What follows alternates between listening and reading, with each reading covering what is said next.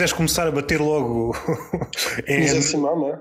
Fazer uma noite, o homem não tinha fones para nivelar o som do gravador, ou que era do gravador do áudio da, da sala, que nós gravámos áudio e gravámos em vídeo também o espetáculo. Para nivelar aquilo, pedimos os fones emprestados, eu tive que sair da noite à pressa, nem sequer consegui acabar a noite, tive que ir para outro sítio. Ficou-me com os fones, ficou-me com uma extensão de uma tomada de eletricidade, uma extensãozita, e ficou-me com um candeeiro que nós também estávamos a usar. O resto, olha, eu consegui trazer mesmo assim. Mas fica aqui a notas, é sinal quando puderes devolver-me as coisas, fazem-me falta, por exemplo, para gravar podcasts, que agora estamos aqui com este som. Se o som não tiver em condições para quem estiver a ouvir, a culpa é dele. Fica já aqui.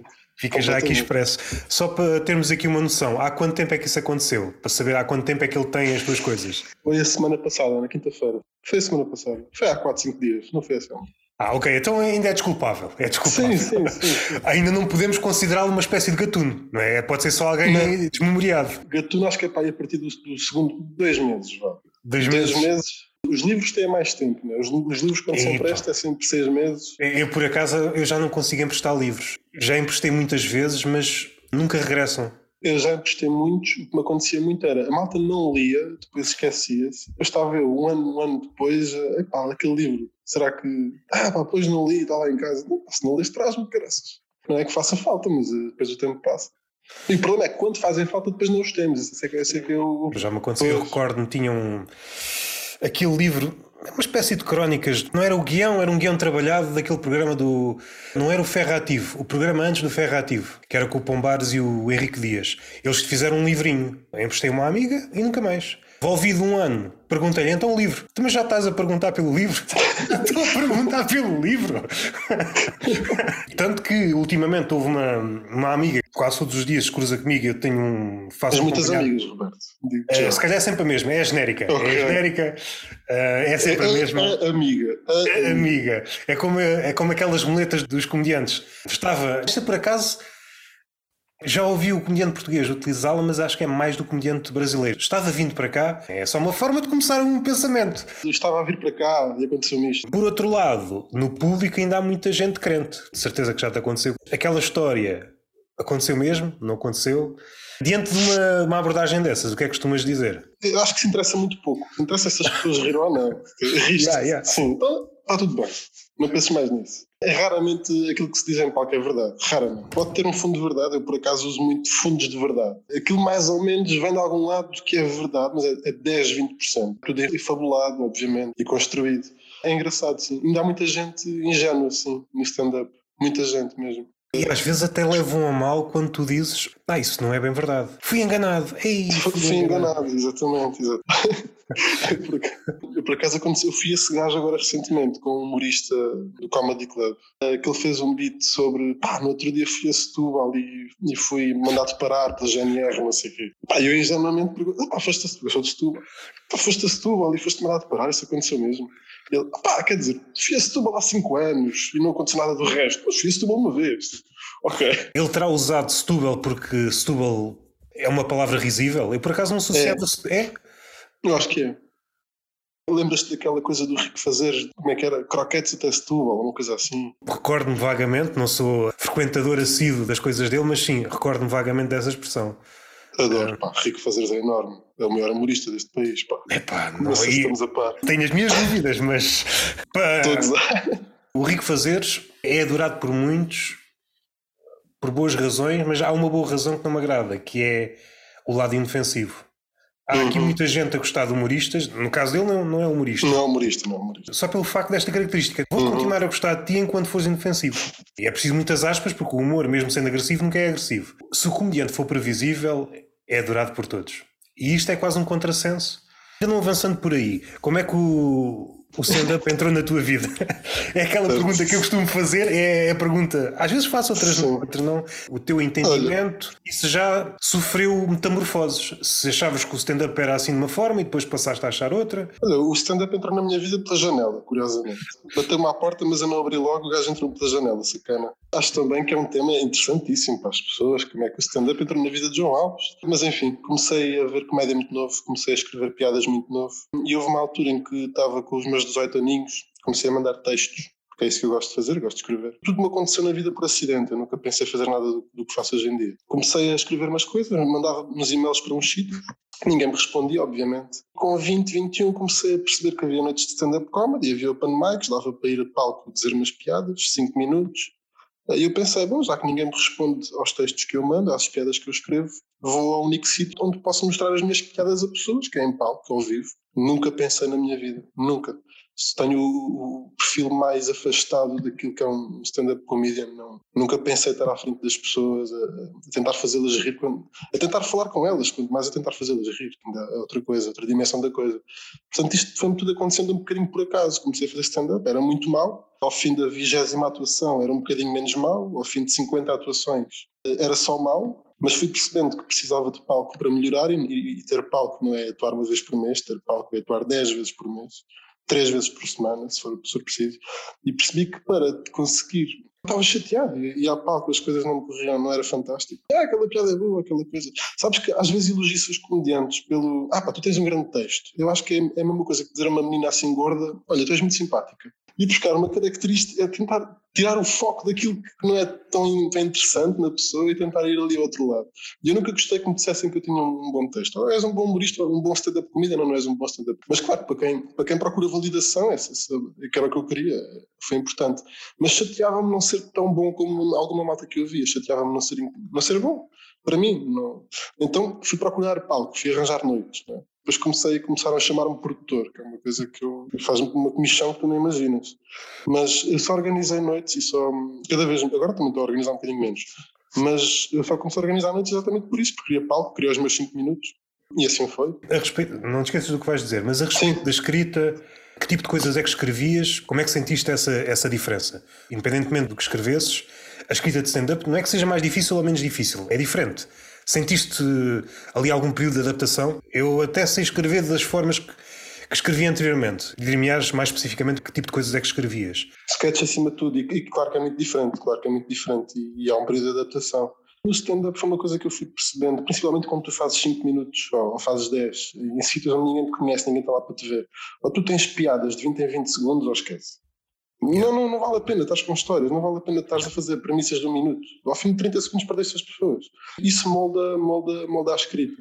O sketch é uma coisa que tu podes ter camadas, podes ter dimensões. Tu não precisas de ter uma punchline assim tão efetiva, tão eficaz e tão facilmente identificável num sketch. Às vezes a punchline é a própria, a própria dinâmica, a própria construção. No stand-up, tu claramente tens que ter ali uma palavra, tens que ter ali uma expressão que é o gatilho. E tens que ter esse gatilho de 20 a 20 segundos, porque se não tiveres. Não sei até que ponto é aplicável e, e se eu estou a ver mal a coisa. No mundo dos sketches, será que não sofrem, não sofrem a mesma cena? Antes havia aquilo que tu disseste, havia mais espaço para trabalhar a, a ideia. Hoje vi alguns sketches da série Big Train. E se for preciso, estão um, dois minutos a tentar construir uma ideia para depois chegar a algum lado. A ideia que me dá é que, para já, o sketch, espero não me estar a enganar, não é tão praticado como era há uns anos salvo algumas exceções, parece-me que nem estou a falar no nosso caso particular, porque aí é, é uhum. é notório. Podemos encontrar razões, sejam monetárias, seja trabalho, seja da organização, também podemos ir para aí, mas no capítulo da dimensão do sketch, aqueles que existem parece que vão encurtando. É claro que um exemplo é sempre curto, mas a falta de chave. Uh, são sketches muito curtos. Aquilo que tu estás a dizer de punch tem de aparecer ali numa janela de tempo muito curta. E entretanto, acho que as coisas, de uma forma ou de outra, se agudizaram devido às redes sociais. A maior parte do público dá-te uma margem de 20, 30 segundos tanto. É a ditadura do TikTok. Disse 30 segundos, já estou a esticar bem. A questão dos sketches é interessante, eu penso muito nisso, já pensei muito nisso, como deves imaginar. Eu acho que a falta de meios, a partir do momento em que a televisão, a maior parte dos sketches bem feitos eram feitos na televisão. Yeah. Pelo menos no, no, caso português era muito clarividente isso. A falta de meios que as televisões começaram a ter e a falta de investimento que começaram a, a aportar a este tipo de conteúdos humorísticos é muito notória, é, muito, é, é, gritante mesmo. Antes havia dinheiro, agora não há dinheiro nenhum. Antes havia bastante dinheiro, agora não há nenhum. Ou seja, passámos do, do 80 para o, para o 8. Quando tu me dizes, ok, mas se calhar podemos fazer sketches no digital, a verdade é que fazer sketches, fazer bons sketches custa muito dinheiro porque precisas Tu vais ver a, a, equipa do Porta dos Fundos. A equipa do Porta dos Fundos era 30 pessoas. São 30 pessoas. 30 profissionais a full time naquilo. É uma empresa mais do que tudo. Tu vês em Portugal o exemplo de sketches feitos no digital, vais aos Boomerang. Ok, os Boomerang tinham uma equipa de 3 pessoas com eles. Tinham um câmara, tinham um gajo no áudio, tinham um gajo na luz. Isto não estou em erro. E isto, se calhar, até eram as grandes produções deles. Se calhar até faziam com menos, menos pessoas a ajudá-los. Portanto, óbvio que um sketch feito com uma equipa de três pessoas nunca vai ser a mesma coisa que uma equipa feito por uma equipa de 30. Portanto, por aí acho que as coisas também têm vindo a perder qualidade, como dizes que os sketches não estão tão em, em voga. Sim, Talvez não, acho que os especiais da Netflix vieram dar uma, uma alavancagem ao stand-up que antes não, não, não havia. Não sei se não continuam, continuam a haver formatos de sketches na, América, na Inglaterra, o mundo anglo-saxónico continua a comprar esse, esse, esse, material. Em Portugal, especificamente, o que eu, que eu percebo mais, é aquilo que eu, que eu me foco mais e é, é aquilo que eu investigo mais, não sei porquê, mas gosto muito da cultura portuguesa, da cultura lusófona e aquilo que eu sinto é que não há bons sketches há muito tempo. Eu não quero ser mauzinho para ninguém, mas a culpa às vezes nem é dos escritores, não está, nem é das pessoas que os fazem. É falta de meios, as coisas ficam sempre pobrezinhas, não há como, como dar a volta a isso. Essa questão dos 30 segundos também é interessante. Também acho que é um erro fazer sketches e, e ir para as redes sociais, ou seja, temos o YouTube. Eu acho que entrarmos nas redes sociais e entrarmos nessa ditadura dos 30 segundos, dos 15 segundos, dos 10 segundos, enquanto exercício humorístico, é brutal. Como é que eu faço um sketch de 10 segundos para fazer rir um desconhecido, um perfeito desconhecido? Enquanto exercício é, é incrível. Agora, enquanto conteúdo, a mim não me fascina um sketch de 10 segundos nem de 30, não, nunca me fascinou isso.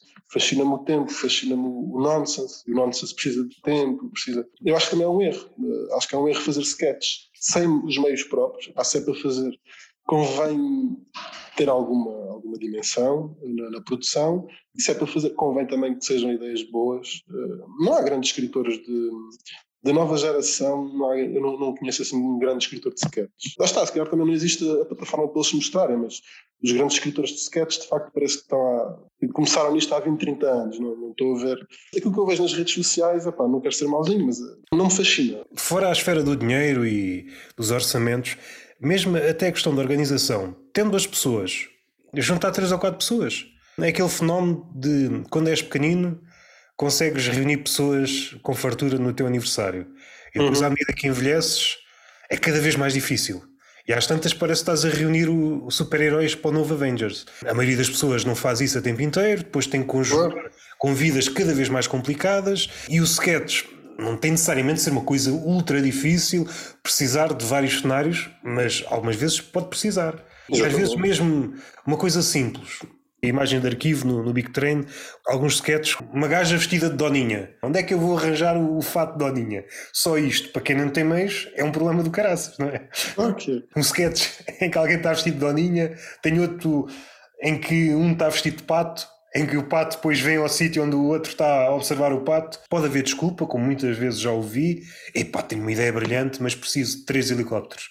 Também não vamos Pois é isso, não temos que ir ao helicóptero, exatamente. Acho que há aqui uma espécie de compromisso. Não sei se é o terreno onde a maioria dos humoristas atuais se sente confortável, mas se olharmos os Gato Fedorento como exemplo, muitos uhum. dos sketches são à volta da linguagem. E aí não uhum. precisas, eu já não me recordo quem foi o, o guionista, precisas de duas cadeiras, uma mesa e escreve um diálogo. Não precisas de mais nada. Para não ser só tu, velho do Restelo, deixa-me ser agora um pouco. Sim, sim, sim. Um, muito por culpa das redes sociais, muito por culpa do cinema atual. Usamos muita pirotecnia para tentar tapar os nossos defeitos. E muitas vezes esse defeito parte logo do guião.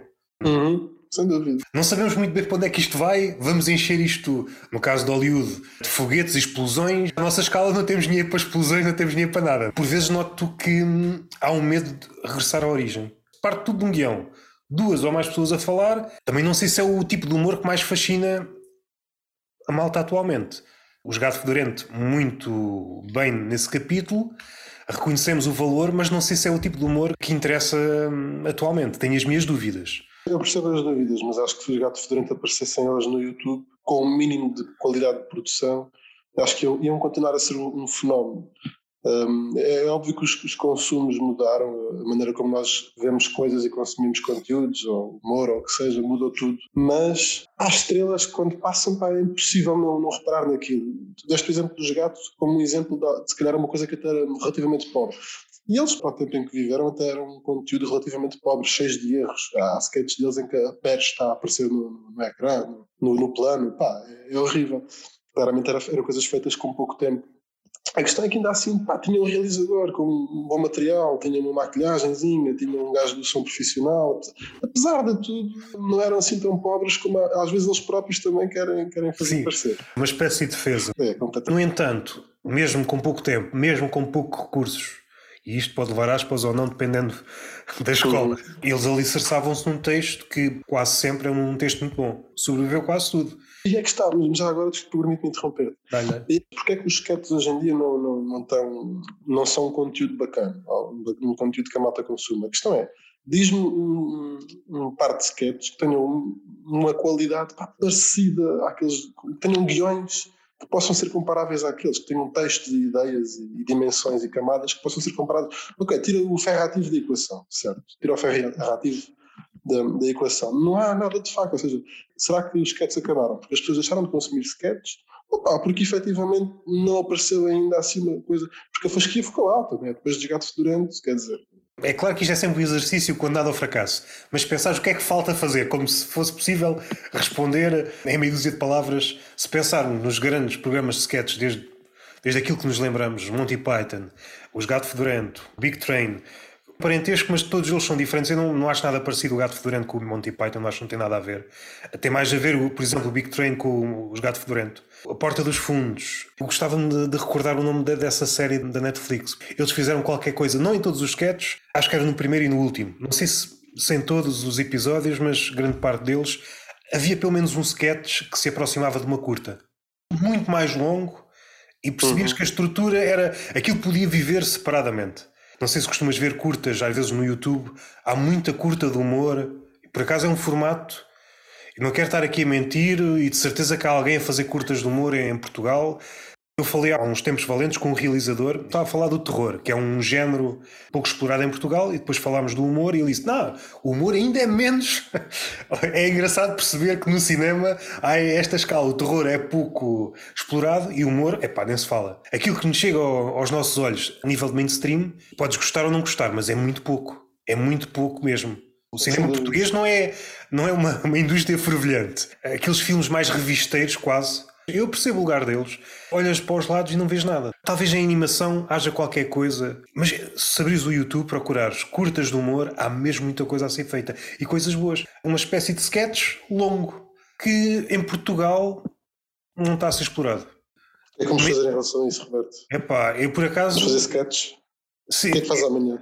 a ideia é que não cabe bem no sketch, que pode ser humor, mas também pode ser outra coisa, menos mastigável. Não é uma ideia que dê para um filme, dificilmente depois arranjas orçamento, vou bater às portas e nem sei que portas são, e mesmo que saiba, eles não me abrem a porta. Uma equipa pequena, tenho esta ideia, escrevo um guião, vamos fazer isto.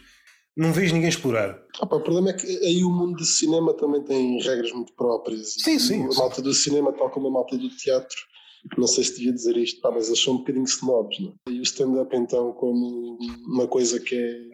Eu falava com um conhecidíssimo stand-up comedian uh, português da zona de Lisboa, que também tem uma carreira de ator grande, uh, relativamente grande, e ele dizia que desde que começou a fazer mais afincadamente stand-up comedy, ou com mais frequência, começaram a surgir menos trabalhos e menos interessantes no mundo do teatro. Ou seja, eles veem aquilo, ah, tu agora és comediante, já não és um de nós. A malta do, do teatro e do, do, cinema tem ambos esse problema. Pensam que, que é pá, é malta muito carregada, muito pesada, tudo tem que ser muito, muito denso. Então, tudo que seja assim mais levezinho. Humor, humor.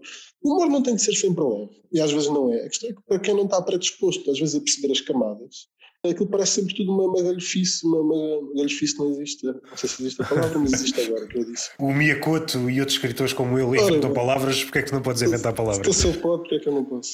Grande Miyakoto, pá, grande terra senão, grande terra senão.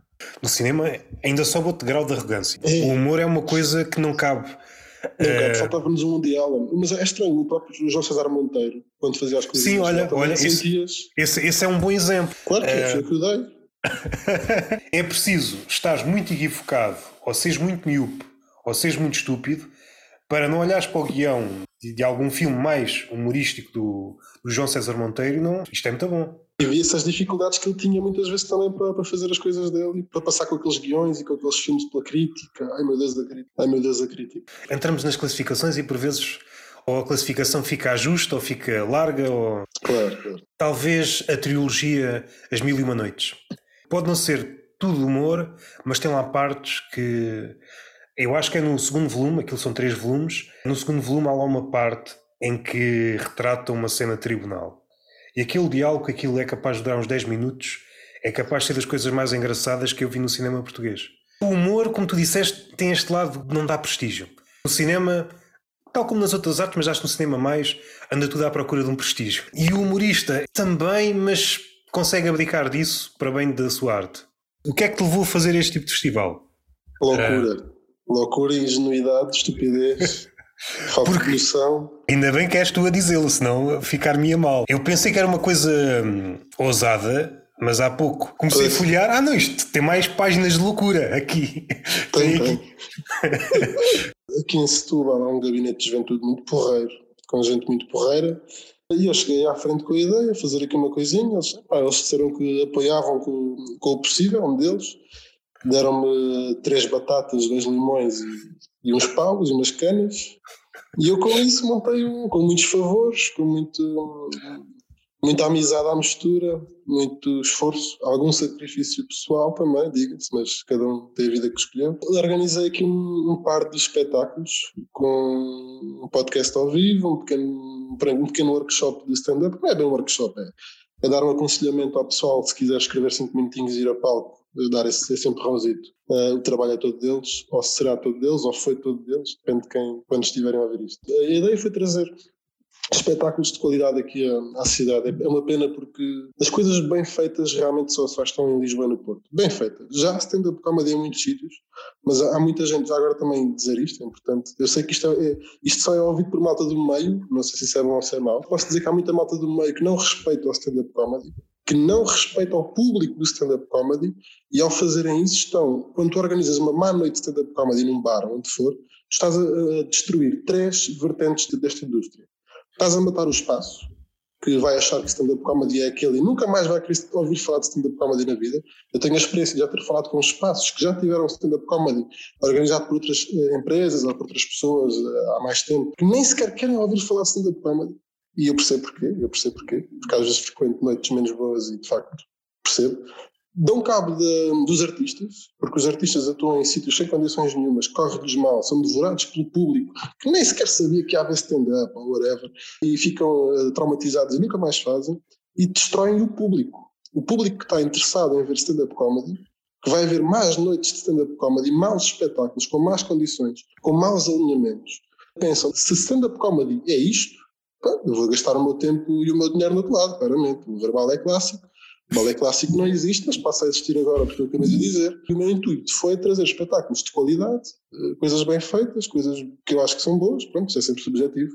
Aqui esse tudo trouxe, trouxe, vou trazer, ou trouxe, não sei, mas organizei aqui um par de espetáculos. Organizei um espetáculozinho de stand-up comedy mais, mais clássico, com cinco ou seis humoristas. O primeiro espetáculo, que é o José Simão, Caritzis, Cássio Rodrigues, João César, Manuel, Manuel Jorge Flex, Jorge Manuel Flex, é o Flex.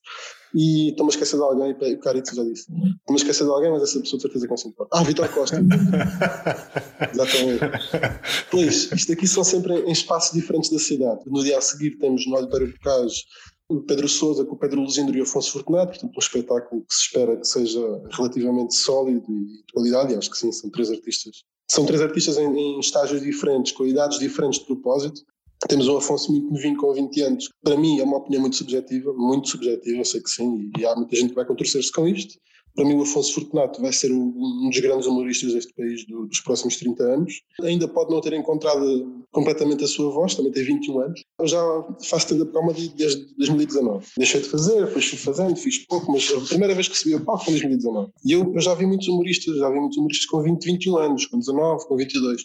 Eu nunca vi ninguém com com a capacidade de escrita de piadas e de performance do Afonso com a qualidade. Se ele com a qualidade é o que é, com 25, com 30, quando encontrar a sua maturidade também, que está à procura dela, obviamente, eu acho que o Afonso vai ser vai ser um, um caso mais do que sério. Acho que acho, acho mesmo. Se, se tivesse que apostar o dinheiro todo, metia o dinheiro todo. Temos o Pedro Sousa, que é, que, que é incrível. Quem já viu o Pedro Sousa sabe. O Pedro Sousa é muito forte, está muito forte, está com um grande ritmo. E depois temos o Luzindro, que é também não preciso de explicar muita coisa, mas a ideia era ter realmente pessoas com, com diferentes estágios, diferentes idades e diferentes níveis de maturidade, mas todos com uma qualidade acima da média. Depois temos o, o Zipro Mix, teatro de improviso, temos um espetáculo também do, do meu amigo João Marcão, desafiei-o a fazer 30 minutos, estou farto de ver o Marcão fazer 10 minutos, estou farto, pá, completamente farto. Tenho que fazer 30 minutos e tem que ser aqui em Setúbal que acho que é o espetáculo. Uh, os últimos dois espetáculos uh, são os mais especiais, são aqueles que me dizem mais também a nível pessoal. E são aqueles espetáculos onde o festival foi montado. Ou seja, eu montei o festival para ter estes dois últimos espetáculos, para mim são os mais importantes, uh, que é o do João Marcão, um showcase chamado Sado, que vai ser feito no Forte de Albraquel, que é um forte junto à praia de Albraquel, junto ao Rio Sado. É um forte antigo, foi reestruturado há pouco tempo, portanto, vai ser uma coisa muito, muito bonita. Com a abertura do Pedro Correia e da Madalena Malveiro, também são, são nossos amigos. E, e, depois no sábado temos eh, aquele que é o grande mote do festival, e foi esse sim. Eu construí o festival para ter este espetáculo, para ter o João Pinto a fazer o seu sol meio. Acho que é a última vez que vai fazer o sol, vai ser aqui em Setúbal. É uma honra, incrível que ele tenha que ele tenha alinhado nisto. É um grande maluco, mas um maluco bom. E estou muito agradecido pela, pela oportunidade, porque realmente não é normal um artista destes, com um espetáculo destes, aceitar ser produzido fora da sua casa-mãe, onde ele é tratado e onde é bem produzido, naturalmente. É raro estes artistas aceitarem isto, mas ele percebeu também que era uma questão, não é uma questão de negócio, claramente, garanto não é.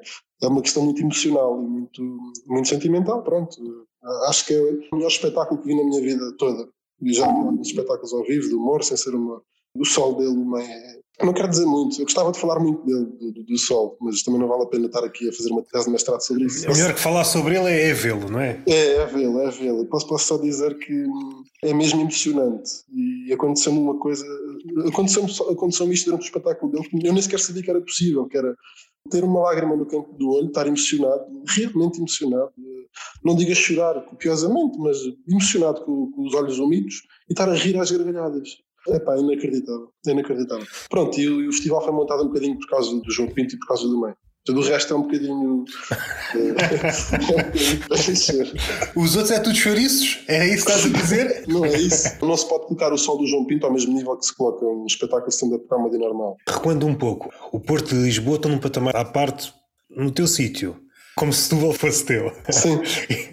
e não há razão para não ser. Que batalhas é que tens travado? Que batalhas é que já venceste? Que batalhas é que estão a meio? Quem organiza coisas tem muitas dores, mas é normal, são dores normais e quem organiza coisas e está à espera de não ter chatices é ingênuo, claramente. Há muita chatice, há muita dor de cabeça. Eu organizei uma noite aqui em Setúbal chamada Comedian Club e também é através dessa insígnia que estamos a organizar o festival o Comedian Club surgiu como uma noite mensal na Casa da Cultura de Setúbal, também apoiada pelo município, portanto eu não tenho razão nenhuma de queixa do município, nem da Divisão da Cultura, nem da Gabinete da Juventude de Setúbal, são eles que me têm permitido eh, fazer as coisas que faço com o mínimo de qualidade. Um dos maiores desafios aqui na, em Setúbal, ou nesta cidade, eu diria que é a entrada livre. As pessoas não estão habituadas a pagar por cultura. E isso tem que mudar e tem que mudar urgentemente as coisas têm um valor, as pessoas têm que ser pagas e as pessoas têm que se habituar, o público tem que se habituar tem que se habituar a, separar o trigo do joio, a perceber que, que há espetáculos que, que, são outra coisa. Tudo é stand-up comedy, mas nem tudo é bem stand-up comedy. Há espetáculos que, que, são muito dignos, são tão dignos como se fosse uma ópera, como se fosse um grande concerto de rock, como se fosse outra coisa qualquer. E nós estamos todos habituados a pagar por isso, a pagar por tudo. A ir ao cinema pagamos, vamos a um concerto pagamos, vamos a um, pagamos, vamos a um teatro pagamos. O stand-up comedy ainda sofre um bocadinho da. Lá está, de ser o parente pobre da, o parente pobre da cultura em muitos aspectos. entrada livre, diria que sim. Mas de resto, há, preconceitos e há assim umas, umas, coisas, mas também rapidamente se dissipou. Eu, eu tinha alguma dificuldade em convidar artistas, mas assim que se fizeram as duas, três primeiras sessões com qualidade, começaram logo a, a querer vir. Portanto, as coisas fazem-se, é um caminho que se vai fazendo. Não sei, não há assim grandes desafios. Acho que os grandes desafios é mesmo da cabeça das pessoas e, e a malta tem que se habituar também a fazer as coisas bem. Eu, eu uso muita frase que é fazer as coisas certas pelos motivos certos. Acho que isto não quer dizer bem nada, mas. Mas é, fica bem numa t-shirt. Muito bem, como bio do Instagram, sabes? O lema da empresa. Compreendo perfeitamente hum, o que é que essa frase quer dizer. Sobretudo quando vamos ali para a ala mais ativista, muita gente que propala que está a fazer o bem, mas se tu aprofundares a relação com essa pessoa, percebes que não há ali nenhum fundo bom. É apenas uma hum. promoção pela promoção e tanto podia estar a dizer aquilo como a fazer outra coisa qualquer. Ainda que o humor em princípio, não tenha essa aura de querer ajudar o mundo. Estás num, meio muito pequeno, também é muito fácil. Eu não sou nada fã do, do meio português, ou seja, não, não gosto de. É demasiado pequeno isso nota-se, ou seja, tu facilmente és cuspido neste meio, porque somos bons humoristas portugueses a, rodar pão, a atuar de 15, 10, 20 vezes por mês.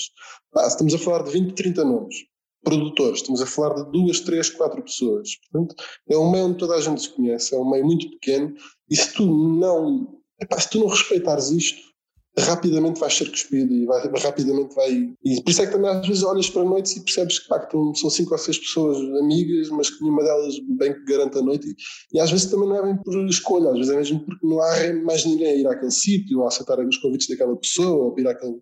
Pronto, o que seja. Mas sim, claramente que sim. É, é uma coisa que é um meio, uma área onde se apanham os mentirosos e os, e os mais inconsequentes muito rapidamente. Não se pode brincar neste, neste meio, não há muitas primeiras, muitas primeiras impressões, não há muitas oportunidades.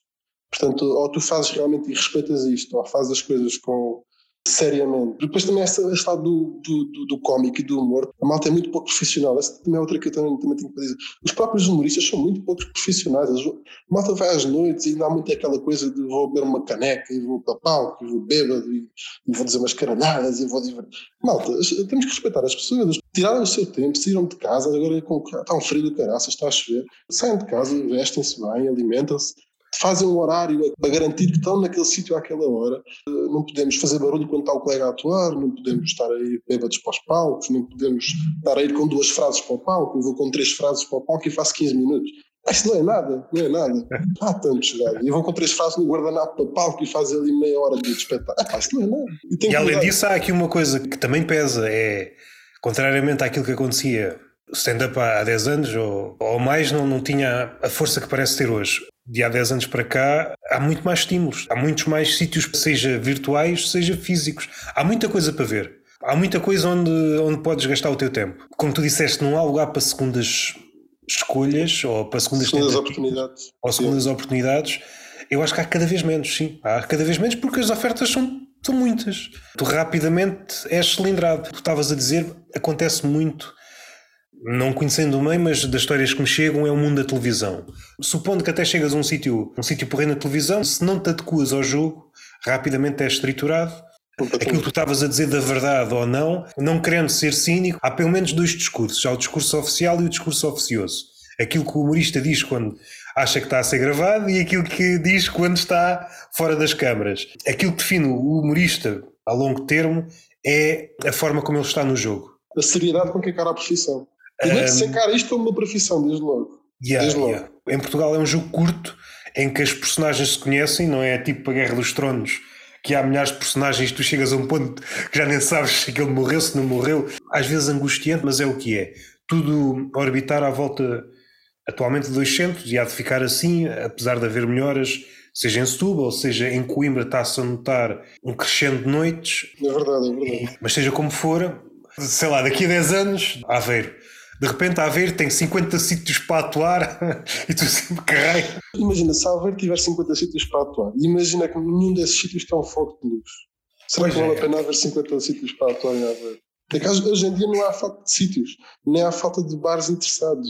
Eu já tive uma fase em que andava a chatear bares e a chatear espaços para fazer stand-up organizar os espetáculos de stand-up comedy e a malta tem interesse. A questão é, ok, mas vocês vêm cá e pronto, está aqui o microfone e estão aqui num canto. Ah, não, a luz tem que estar abaixo, as pessoas têm que estar juntadas, tem que haver um respeito, as pessoas têm que estar ali para ver stand-up, tem que se garantir que as pessoas estão lá para ver aquilo, que sabem que vai haver, tem que haver uma luz no palco, no canto da sala, pelo menos, que, que faça de palco. Tem que haver todo um conjunto de, de, de, coisas que 90% das noites que se produzem em Portugal, nos bares, não têm. Eu acho que há uma grande diferença do pessoal que está a começar quando digo começar, que tem poucos anos de stand-up, pessoal que se abalança para fazer noites, não quer dizer que todos tenham esse cuidado, mas eu acho que há uma diferença. Se olhares muito para trás, o único critério é o que este bar dá-me sítio para atuar. Depois acontecia aquilo que estavas a dizer, de repente corre mal, é cilindrado pelo público, o que é que aconteceu aqui? Uma cena muito que estou notar no pessoal mais novo. Não conseguia arranjar sítios para dar vazão ao material. E normalmente bloqueava aqui. Nos últimos anos, quase toda a gente percebeu, ok, se não tem sítio para dar vazão ao meu material, tenho que criar um sítio. Se não me abrem as portas, tem de ser eu a abrir portas num sítio qualquer. Atenção, eu já organizei muitas noites de merda, mas exatamente, muitas vezes eu chegava aos sítios, mas eu sempre tive na cabeça o que é que era preciso ter condições. Eu chegava aos sítios e não me garantiam essas condições, por isso é que eu também, hoje em dia, também já não procuro espaço, eu não vou a bares, eu cada vez menos quero, quero lidar com bares, quero cortar completamente o cabeça. Entradas livres, esquece, nunca mais. Também próprio não sou também já cometi erros. Por exemplo, isso, isso que dizes da malta que não tem palco e criar noites, por exemplo, é um, bom, um bom exemplo. Ah, estou a dizer isto, de repente, isto é um tom horrível, porque parece que estou a dar na cabeça de alguém. Mas, por exemplo, aquilo que eu fiz não é que eu seja também o supra-sumo da coisa, atenção, não sou mesmo. Tenho muito a aprender e a de aprender até, até, até estar nisto. A questão é, por exemplo, eu criei em Setúbal esta noite do Comida uma vez por mês eh, em 2022. Foi uma noite, a primeira reunião que eu tive para essa noite foi em agosto de 2020. Tive cinco meses a dialogar e a tratar para garantir que tudo estava nos conformes. Quando chegou à parte de fazer alinhamento, de escolher artistas, a parte que eu tinha reservado na noite era cinco minutos. Eu nunca quis fazer mais do que 5 minutos. Eu organizei uma noite, em 2022, para fazer 5 minutos. E contra, pegava no dinheiro que tinha à minha disposição e contratava pessoas que eu sabia que eram boas para garantir a noite. O que muitas vezes, às vezes, o que eu vejo muitas vezes é a malta de facto quer ter palco, isso é legítimo e procura os, os palcos, isso é muito legítimo e é, epá, e tem que ser, empreendedores, não sei o quê. A questão é, depois vais ver os alinhamentos, epá, quando é que foi o dinheiro? Porque há dinheiro. Quando, quando há stand-up, num bar ou onde seja, à partida há dinheiro. Acho que a malta também não dá para ir fazer stand-up por 50 paus, espero bem que não. Agora, há o dinheiro, onde é que ele está? Eu acho que é muito melhor nesta fase em que procuras um palco, organizares um, bar, garantires um caixa, pá, com condições, claro, garantires um caixa a uma entrada mínima e pagares nesse dinheiro e pagares a alguém que te garanta noite, ou algumas pessoas que te garantam a noite, e tu tens os teus 5 minutos numa noite sólida, do que estar a fazer tu e os teus amigos, que têm cada, todos juntos têm 20 atuações, e de repente vão fazer uma hora para, para as pessoas. Isso é que e vê-se muito e, e, não é muito interessante. Seja, é, é, nesse sentido também que eu digo que a malta tem que ter um bocado de, de respeito. É tipo, tu vês gajos, tu vês. Eu tenho um grupinho de amigos, já agora também não vou terminar este, este, podcast sem falar do meu grupinho de amigos. A malta também ainda pá, é muito chateada com o nosso grupinho e que não deixamos ninguém entrar nas noites, também tem coisas a dizer em relação a isso. Mas o nosso, o nosso o que é que acontecia? Onde é que, onde é que eu estava? Ah, grupinho, organizar noites e ajuda. Ah, devo confessar isto, nós às vezes ficamos muito perplexos com coisas que nos aparecem. Ah, malta que não tem 10 atuações que faz meia hora. Malta que tem uma ou duas atuações na vida que vão fazer 40 minutos, vão fazer 20 minutos. Não saem de palco, aquilo não tem graça e ficam em palco, e ficam, e ficam, e ficam. É pá, não pode ser, pá, não pode ser, não pode ser. Devia haver um, uma pistola metafórica que um gajo andava com ela no bolso, pudesse dar um clique, não matar a pessoa nem aleijar, obviamente, mas que ela pá, desaparecesse do palco, sabes? O alçapão, oh, oh. abriu o alçapão. Daquele cajado que nos Looney Tunes estava alguém no palco e aparecia um cajado vindo não sei de onde, puxava o gajo pelo pescoço. Exatamente, exatamente. É pá, devia haver, pá. devia haver. Tão aflitivo, tu veres mau stand-up continuado, de ter 15 minutos de mau stand-up é a coisa mais deprimente que pode haver. Mais deprimente. 15 minutos de mau stand-up equivale a 3 horas. É um Titanic, é que transforma-se num Titanic, com segundos sentidos. Tem de ter essa percepção. É tentar uma escapatória, seja até uma piada fácil, uma interação Sim. com o público, tentar subir um bocadinho, ok, esta foi a minha noite, até à próxima. E é normal, eu já vi, já vi nomes grandes, agora me Lisboa, e... uma noite não define, agora tens não. que, lá está, tens de ter esse, essa, essa dinâmica, esse... Imagina, se tens material sólido, faz a tua cena, se não tens material sólido, vais fazer 5 minutinhos se tens material sólido e queres testar muita coisa, pá, fazes um set em que tens, abres com uma coisa sólida, estás ali uns minutos, uns 5, 10, o que for, a testar coisas, e depois fechas com material sólido. Ah, tem que haver consciência das pessoas. Eu acho que é muitas, muitas vezes não é, muitas vezes a malta vai para palco. Mas enfim, também não vale a pena te falar dos maus exemplos, falamos dos bons. o tema há de cruzar com aquilo que há pouco estavas a dizer dos teus amigos. O que é que tens visto de bons exemplos? De pessoas ou de noite? Nomes, nomes. Esqueçamos agora as noites. Bons artistas. Sim, bons artistas tinhas dito, é pá, este cabrão. Eu vou dizer as minhas, as minhas paixões. Aquilo que me apaixona muito no meio hoje em dia, apaixona muito o João. Completamente apaixonado por aquilo, acho que é inacreditável. Um extraterrestre. Que homem, se estivesse na América, estava com o poder de rico. Tem o seu caminho ainda. Óbvio que há ali influências deste ou daquele e são muito notórias, eu sei que sim. Ele tem, obviamente, um talento e uma cabeça humorística que não, não, não conheço muitas. O João Marcão. O João Marcão reúne duas coisas que eu gosto muito, que é, além de ser muito talentoso, é um ser humano, um bom ser humano, uma boa pessoa. E também é raro, também, deixa-me dizer, é muito raro. Mas raro que Entre os seres humanos em geral ou raro entre os humoristas? Uma pessoa ser muito talentosa e genuinamente boa pessoa, não conheço assim muitas. Não conheço assim muitas. Se tem que mudar de, de com, com, convivências, mas Marcão também não vale a pena dizer muito. Toda a gente já conhece também mais ou menos o Marcão, acho. Ah, o João Pinto, claro, o João Pinto, obviamente, até pelo que já disse. Uh, mas mais nomes assim, assim. Não quero falar muito dos meus amigos, lá está. Mas de gasto de fora, pá, o André Pinheiro. O André Pinheiro é, é muito interessante. O Pedro Mata, do Porto, também já agora. Também sou muito fã do Pedro Mata. Também gosto muito dele. Eu não sei se ele me enganou, mas daquilo que eu tenho falado com ele, e já falei aqui duas vezes com ele só, essas duas conversas têm mais horas que certas amizades. A imagem que me dá, e além de ser um tipo muito engraçado, é mesmo boa pessoa. E todas as pessoas que eu tenho falado acerca dele falam desse aspecto. É um, é um ser humano. Não sei por que vias é que, é que o humorista se perde pelo caminho da arrogância, se é pelo. Estás no palco e as pessoas estão a rir-se contigo, tu és o maior daquela noite e quando tu tens 10 noites num mês em que és o maior, é difícil tu chegares ao fim do mês e eu sou um cidadão normal. É legítimo que tu aches que não és um cidadão normal. A questão é que és. A questão é que és. Não és quando estás no palco, mas assim que sais és um como nós. Uma espécie de defesa. Eu acho que é um deslumbramento. Acho que é um deslumbramento. Quando tu és um grande stand-up comedian, tu tens o mundo a teus pés, praticamente. Ah, porque é inacreditável a cena de ir para uma sala fazer rir 50 desconhecidos. És o rei do mundo, é um poder inacreditável. É fácil deslumbrar-te com isso. Parece-me talvez seja isso. Não sei se tem que ver também com a defesa, porque enquanto estiveres nesse modo quase de celebração, parece que ninguém te consegue atingir. Muitos humoristas e seres humanos também que usam muito isso. É, são extrovertidos, mas é só uma máscara. Porque se fosse um bocadinho mais fundo, percebias que eles são introvertidos. Enquanto eu continuo a falar, enquanto eu estou a dizer coisas, a pessoa não está realmente a perceber quem sou. Percebo também porque é que diz isso. O estar escalado, não quero ir por aqui que já falei aqui algumas vezes sobre isso, sobre o silêncio. O que é que Sim. queres dizer aos teus amigos? Diz lá. Puxão de orelhas não é um elogio? Não, nenhum puxão de orelhas. Houve uma altura em que eu não conhecia muita gente, de repente passei a conhecer pessoas de quem me aproximei, de quem gostei logo, muito graças ao. De repente, agora pensando bem, não sei se. Não sei se sabes que a malta dá muito na cabeça, a malta anda sempre a dizer, pá, nós não podemos falar uns dos outros, não podemos atuar juntos e não sei o quê, porque já, já notaram, já notaram que a malta se dá. Como se fosse uma marca. É sempre os mesmos nas noites, ai meu Deus, eles não convidam pessoas de fora, ai meu Deus. É muito normal, tu, já é muito normal, tu quando tens noite, chamar os teus amigos, né? acho que é a coisa mais legítima e a malta não tem nada de ficar chateada com isso. Mas em relação a isso, gostava só de dizer, gostava só de ficasse escrito nas estrelas. A pessoa mais importante é uma das pessoas mais importantes da, da minha carreira e talvez da minha vida. Chama-se, é um rapaz chamado Pedro Correia, porque é o agregador de pessoas. Portanto, ele juntou vários antissociais e, de repente, pessoas que nunca se conheceriam antes, graças a ele, conhecem-se e dão-se muito bem. Portanto, o Pedro Correia alterou a minha vida de forma muito positiva e muito direta, e muito concreta, nunca lhe disse isto, mas digo aqui, e juntou um, um, grupo de pessoas que eu não tenho medo nenhum de dizer que. É um grupo de amigos, claro. Houve, tu se tivesse noção da quantidade de grupos de comédia que existe, a questão é que o resto da malta é mais discreta. E depois, muitos, por exemplo, o malta às vezes está no Comedy Club, estão lá 20 gajos, tu não topas bem, mas se estiveres lá 5 dias seguidos, percebes que também há grupos ali. Também percebes. Nunca percebi bem. Um, há um grande cinema aí com, com a malta dar-se um bocado e as noites, e são sempre as mesmas noites. Pá, eu não tenho obrigação moral nenhuma de, de, ter o Zé Jaquim e o Zé Manel nas minhas noites. Se eu gosto das pessoas com quem me dou, acho que são talentosas, acho, acho que são boas, vou ter aquelas pessoas ali, não, não faz sentido mudar muito.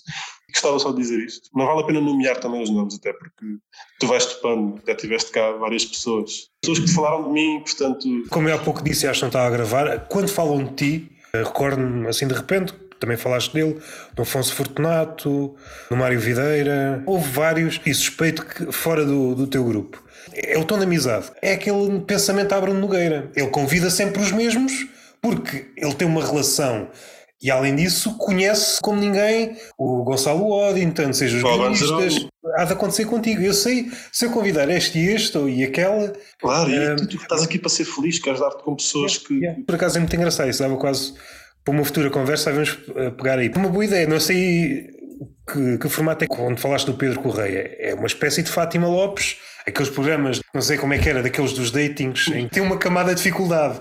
Juntar antissociais é quase magia. Que papel é que ele teve? Uma espécie de árbitro que tem esta qualidade, olha, se calhar vai-se dar bem. É, tal e qual. Olha, isto aqui viu uma, epá, isto parece interessante, vê lá. Depois a malta falou, epá, realmente começámos a dar-nos todos, e, epá, realmente, realmente havia muitos traços em comum e houve uma frequência mental muito, muito parecida.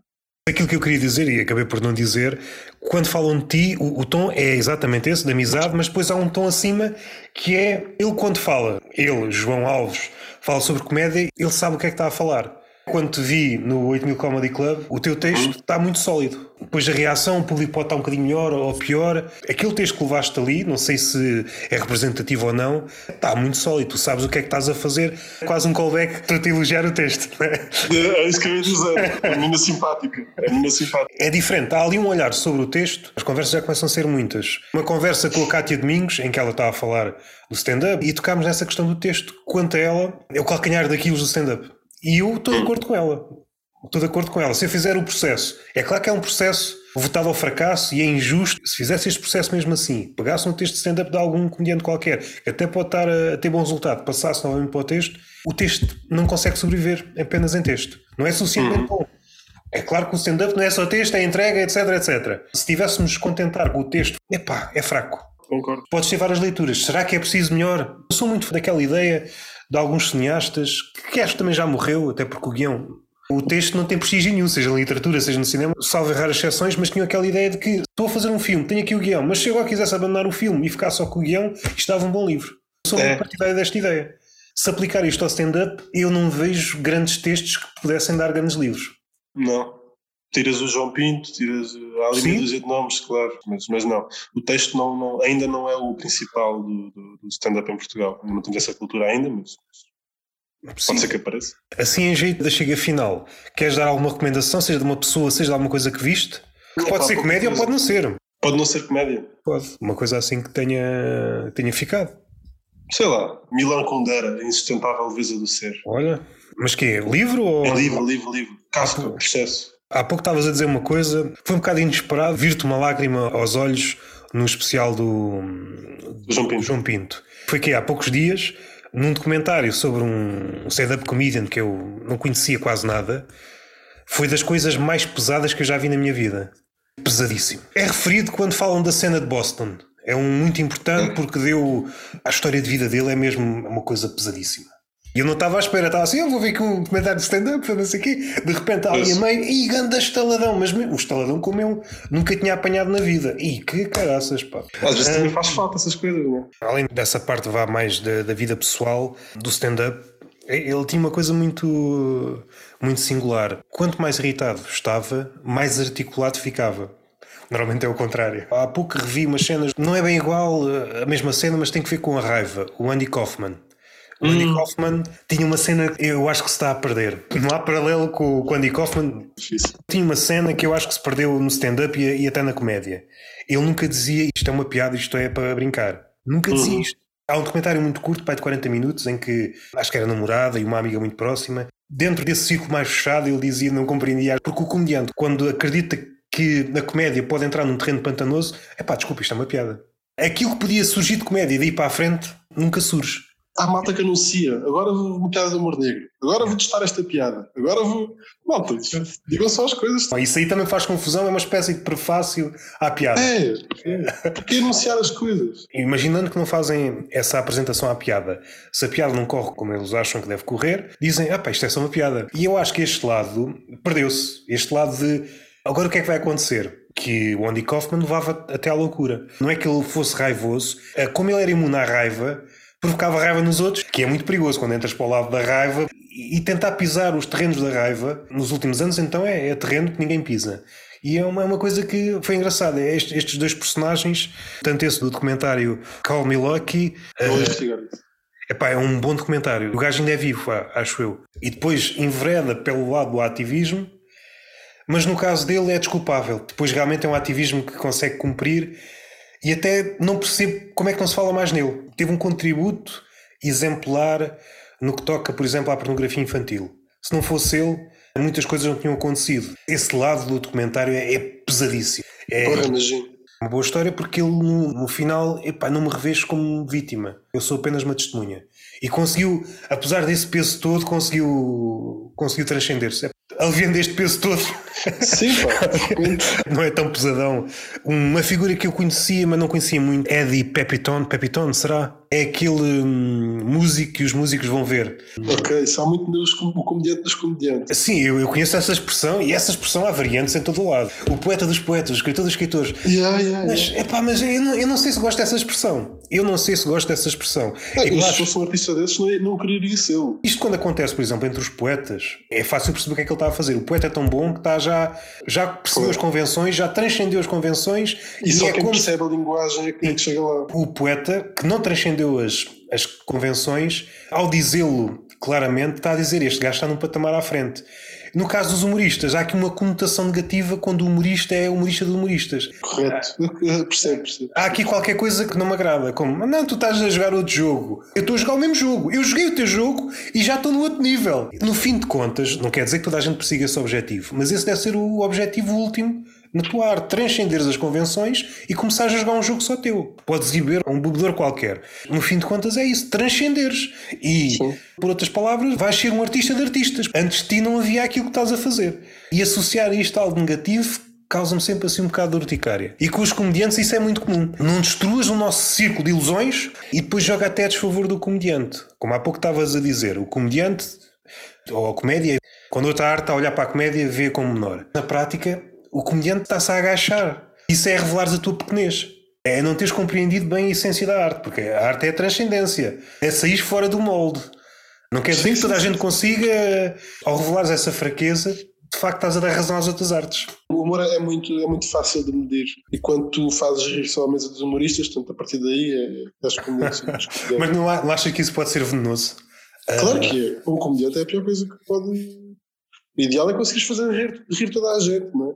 Mas obviamente que há malta que é mais nonsense, mais, mais meta. Pronto, que só quem conhece mais os códigos e as linguagens, ou quem vê muito humor, ou quem mais ou menos trabalha com isso, é que consegue, pronto, chegar lá. Como se fosse uma coisa de. Pronto. Como se fosse uma coisa para iluminados. Não é, é só quem está mais habituado a lidar com certos códigos percebe quando se brinca com esses códigos.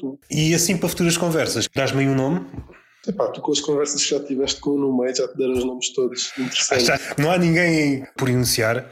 Olha, o Flex, gosto muito do Flex. Já esse, vamos falar do Flex. Epá, esse nome, tirando nas músicas de rap, que o Flex aparece muito, já ouvi alguém falar sobre ele, sim. Mas é alguém que está a fazer há pouco tempo, não é? É, é um rapaz do, da Almada que opá, deve ter 20 ou 30 atuações. Mas é completamente fora da caixa, sou muito fã do, do Flex. É, é, claramente fora da caixa, tu, tu se conheceres. Então tenho de falar com ele. As últimas palavras, tens alguma coisa para dizer? Seja para, hum, para motivar os humoristas ou, para, ou então pelo contrário, desmotivar? Para motivar. Eu gostava que alguém me motivasse a mim, eu essa língua para motivar os outros. sim, sim, sim. Acho que é a melhor coisa que posso dizer. Peço desculpa se ofendi alguém desta conversa ou se, ou se deixei alguém melindrado, espero que não. Não é esse o objetivo. Acho que é continuarmos todos juntos. Diz-me qual é o, intervalo do festival? De 6 a 24 de março. Mas os espetáculos, os espetáculos são de 10 a 18. Eu vou tentar pôr na próxima semana. E assim. Ah, se fosse antes de 17, 18, que são assim aqueles dois mais, mais importantes. Honestamente, ainda não estou à espera propriamente de vender bilhetes ou de ter reservas com o podcast, apesar de ser um grande podcast. Mas... É ouvido por um grupo muito específico. Grupo esse que já conhece o festival, portanto. Eu falo por mim, somos bombardeados por tantas coisas e às vezes, pois se é. não apontarmos, corremos o risco de apontarmos tudo e às tantas são muitas coisas e depois não pois. serve nada. Pois. não, não estamos, concent... estamos, concentrados em várias coisas hoje em dia. Não? Em vez de estarmos concentrados num só, que é o centro de tudo, estamos concentrados em várias coisas. Sim, isso, sim é, isso é uma contradição em termos. Só pode estar concentrado numa coisa. O discurso contemporâneo está cheio desses erros. Até isso já é uma luta perdida. Acho que nem vale a pena ir é. por aí. Se tu dissesse isso a alguém que não está ciente dessa contradição. Epá, o tempo que varias a explicar e epá, cala-te lá que agora vou-me concentrar em três coisas. Não, isso, há muitas lutas que eu acho que estão perdidas. Essa é uma delas. A questão da velocidade, a questão de uhum. Estava aqui a pensar um, um, livro que eu tenho aqui atrás da, na cama. Um filósofo coreano, o Byung-Chul Han. O pensamento dentro de pouco tempo será uma ficção. Estou quase inclinado para aí. O pensamento existe tempo. Vamos chegar a um ponto em que sim. Até porque damos muito valor à informação e a informação é só a base de qualquer coisa. Uh... E é cada vez mais dúbia e mais difícil também perceber sim. o que é que é verdade, o que é que é inverdade. Sim, Já não é mentira, agora é inverdade. E além disso, mesmo que consigas aferir a verdade no meio desse, desse joio todo, isso é só o início para uma grande pirâmide, para chegares a uma grande ideia ou para um pensamento, até porque o pensamento é pouco sedutor. É, aliás, é, hoje em dia andas ali às voltas à procura de uma coisa que podes nunca encontrar. E isso, para a mente da maioria das pessoas, é pá, isso é impraticável. Andas a patinar em torno de uma coisa para não chegares a lado nenhum. Uma sociedade da eficácia, o pensamento vai, vai desaparecer. Oh, ok, pensei que ia terminar com uma mensagem positiva. Termino. é esta a mensagem que eu vou terminar esta conversa. A primeira de muitas, gostei muito de conversar contigo. E fica esta mensagem: o pensamento vai desaparecer. O pensamento vai desaparecer e cuidado com a pornografia infantil também já agora. Mas isso não era preciso ouvir este podcast. Vocês estavam à espera de ouvir este podcast para saberem que isto não é permitido, porra. Porra. Alguma coisa de mal.